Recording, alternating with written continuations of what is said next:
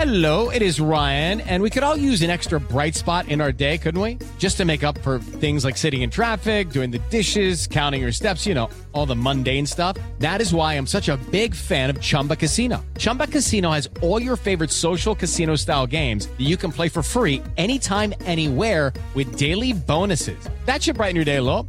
Actually, a lot. So sign up now at chumbacasino.com. That's chumbacasino.com. No purchase necessary. BGW. Void were prohibited by law. See terms and conditions. 18 plus. Podcast da Pan. Olá, seja bem-vindo ao podcast da PAN, que deixa você bem informado com as principais notícias do dia e as análises dos nossos comentaristas de um jeito rápido e dinâmico. Hoje é terça-feira, 17 de novembro de 2020. Acompanhe os destaques comentados por José Maria Trindade e Paulo Figueiredo. Presidente do TSE diz que houve motivação política em ataques coordenados contra o sistema da Justiça Eleitoral no domingo. Luiz Roberto Barroso apontou a ação de milícias digitais e disse que essa articulação tinha como objetivo desacreditar as instituições no país. Era um ataque previsível. O próprio presidente do TSE já havia dito de que estava enfrentando um processo de desacreditar a eleição brasileira, né? E faltou exatamente o preparo, aquela manutenção básica. O orçamento do Tribunal Superior Eleitoral para essas eleições foi de 2 bilhões e 100 milhões de reais. Acreditem, 1 bilhão e 200 milhões para pagar salários, vantagens, horas extras, né? E o restante para equipamento, né? Polícia Federal já está investigando ataques digitais ao Tribunal Superior Eleitoral. O presidente da Corte, ministro Barroso, minimizou os problemas da apuração e listou atrasa na entrega de equipamentos de informática, mas não garantiu um segundo turno sem falhas. Nós passamos anos ouvindo que o sistema de votação digital no Brasil era inviolável, totalmente seguro, e quem questionasse era chamado de louco. Quando o presidente Bolsonaro disse em março que as eleições de 2018 tinham sido, sim, vítimas de algum tipo de manipulação, de fraude, ele foi objeto de chacote, chacota na imprensa. Agora a gente sabe que pelo menos um ataque houve. Quantos mais? Quantos mais no passado? Porque ataque bom é um ataque que não é nem detectado. Então é fundamental que a Polícia Federal não só investigue, como dê transparência na investigação. Qual foi a extensão do ataque? Será que o sistema é tão seguro assim? O povo brasileiro já tem bastante dúvida em relação ao seu próprio sistema. Será que isso aconteceu antes no passado? O povo tentou mudar a lei e, por iniciativa popular, instaurar o voto impresso. O Supremo derrubou. E agora? O povo precisa saber o que está acontecendo com o sistema eleitoral brasileiro. Somente um dos 78 candidatos com o nome de Urna Bolsonaro conseguiu se eleger. Foi o filho 02, Carlos Bolsonaro, enquanto ex-mulher e ex-funcionária do presidente, além de outros apoiadores, ficaram pelo caminho. Bom, é, o Carlos Bolsonaro é um nome bastante diferente. Ele não está usando, tomando o nome do presidente, né? Ele tem o nome do presidente e tem um alinhamento pessoal com, com, com o presidente Bolsonaro. Um alinhamento de ideologia, um alinhamento de agenda, né?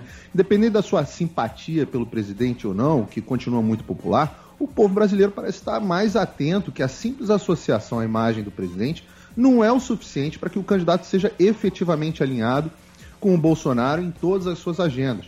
Depois de tanto nome oportunista, depois de tanta gente que colocou, se tentou se colar com o nome do presidente, e aí a gente pode falar aí de Joyce, Dória, que não usaram o sobrenome Bolsonaro, mas a Joyce se dizia o Bolsonaro de saias, por exemplo.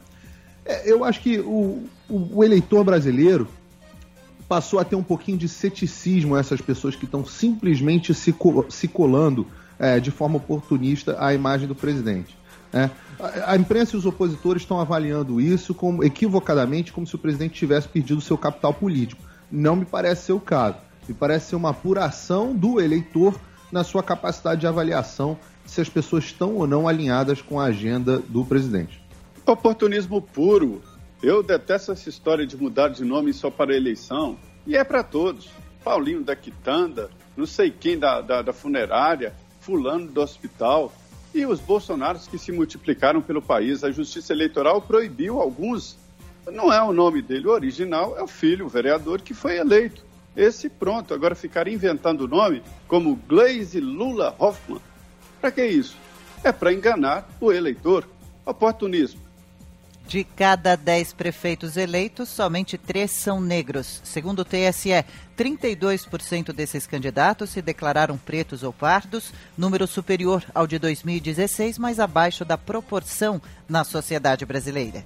E por que, que isso é uma notícia tão importante assim?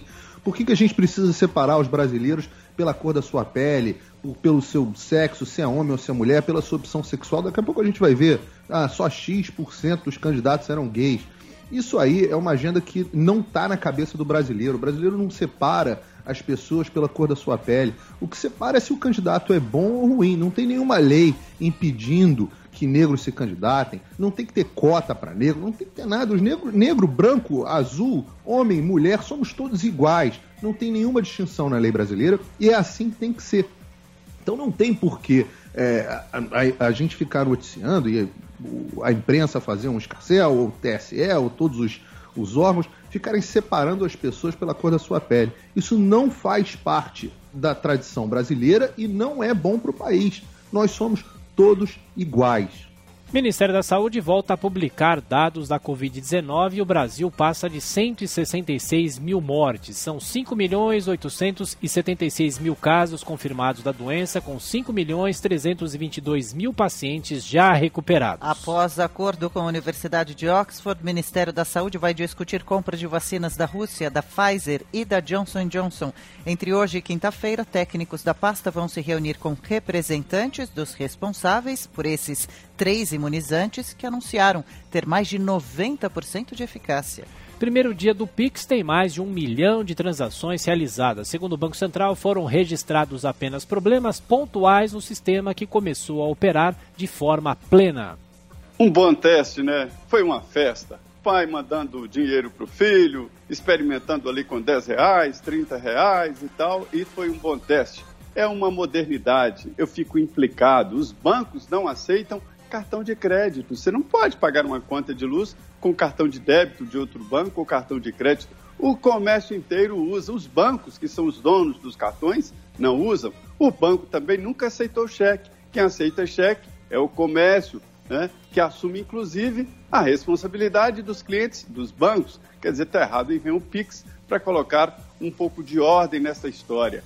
E vou te dizer, o objetivo é reduzir o uso de dinheiro papel que já está velho. A primeira vez que eu vi no Congresso Nacional o projeto proibindo dinheiro em espécie, eu achei estranho. Agora eu já acho natural. Dinheiro em espécie em papel já está virando coisa de bandido, viu? Furacão Iota devasta a ilha colombiana de Providência, no Caribe. Nesta madrugada, a tempestade tocou o solo na Nicarágua, com ventos de até 260 km por hora. Brasil enfrenta hoje o Uruguai pela quarta rodada das eliminatórias sul-americanas para a Copa de 2022. A Celeste terá um desfalque de peso para a partida dessa noite, já que o atacante Luiz Soares testou positivo para a Covid-19 e está fora do jogo. Pelo Brasileirão, Bragantino faz 2 a 1 no Botafogo e deixa a zona do rebaixamento, enquanto o Coritiba levou 2 a 1 do Bahia, segue no Z4. No Brasileirão Feminino, Corinthians fez 3 a 0 no rival Palmeiras e se classificou para enfrentar o Havaí Kinderman na grande final. 7 horas e 38 minutos. Repita. 7 e 38. O governo de São Paulo decide prorrogar a quarentena em todo o estado até 16 de dezembro. A portaria com a nova data foi publicada na edição desta terça-feira do Diário Oficial do Estado. Apesar dos avanços na retomada, a quarentena vem sendo mantida desde março. E o Plano São Paulo, que regula o processo de reabertura da economia e as flexibilizações, não será atualizado nessa semana. Os novos dados de internações, de novos casos, mostram que é preciso mesmo um certo cuidado. Mas nada extraordinário a história de segunda onda. Era uma tendência de queda e que foi revertida e continua a tendência do patamar alto. Mas em alguns estados aí já se estuda medidas novas para as festas de final de ano, Natal em família e Réveillon também em família. Mas olha, todo mundo já está nas ruas, e por que se recolher exatamente no Natal e Ano Novo, né? É a realidade do mundo. Mesmo com o segundo turno a ser disputado, o PSDB e o MDB perdem espaço pelo Brasil e o PT mantém a tendência de encolhimento. Por outro lado, partidos como o DEM e o PSL, integrantes do Centrão como PSD, republicanos e progressistas, cresceram nas disputas pelas prefeituras. É, é, de se admirar a longevidade do velho MDB, do PMDB, que tem uma capilaridade imensa e domina os municípios no Brasil. Isto vem da história política recente, desde a abertura, né? Agora, todos os partidos maiores perderam espaço, muito. O PSDB foi o partido que mais perdeu por milhões de brasileiros administrados pelo partido, ou seja, o mesmo se ganhar São Paulo, o PSDB vai perder o número de brasileiros administrados. Mas esta pulverização levou a quedas entre os maiores partidos políticos.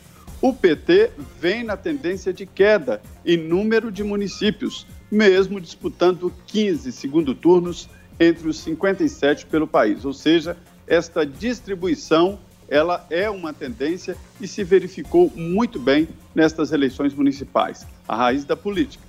Presidente da Câmara diz que resultado das eleições fortalece partidos liberais e afasta radicais do poder. Rodrigo Maia afirmou ainda que as urnas mostraram que a sociedade quer renovação e maior participação feminina e das minorias. Bom, de novo, né? O presidente Rodrigo Maia ele faz o discurso que é mais conveniente para ele. Ele está tentando ali fortalecer, está de saída e está tentando fortalecer o discurso dele. Eu não sei onde é que ele está enxergando esse fortalecimento de minorias, essa divisão do país, é, e nem onde ele está enxergando que os radicais para um lado ou para o outro é, cresceram ou diminuíram.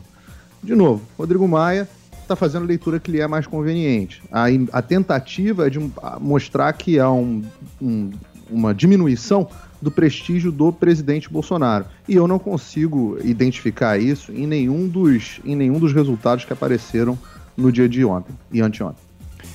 A Câmara de São Paulo terá pela primeira vez duas pessoas transgênero e bate recorde com 13 mulheres eleitas. Elas vão representar 23% das 55 cadeiras na casa, que teve seis mulheres entre 2013 e 2016 e 11 na atual legislatura. São Paulo admite alta nos casos de Covid-19 e adia avanços no plano de retomada. A média diária de novas internações no estado subiu 18% em uma semana e a taxa de ocupação de leitos de UTI já passa de 42%.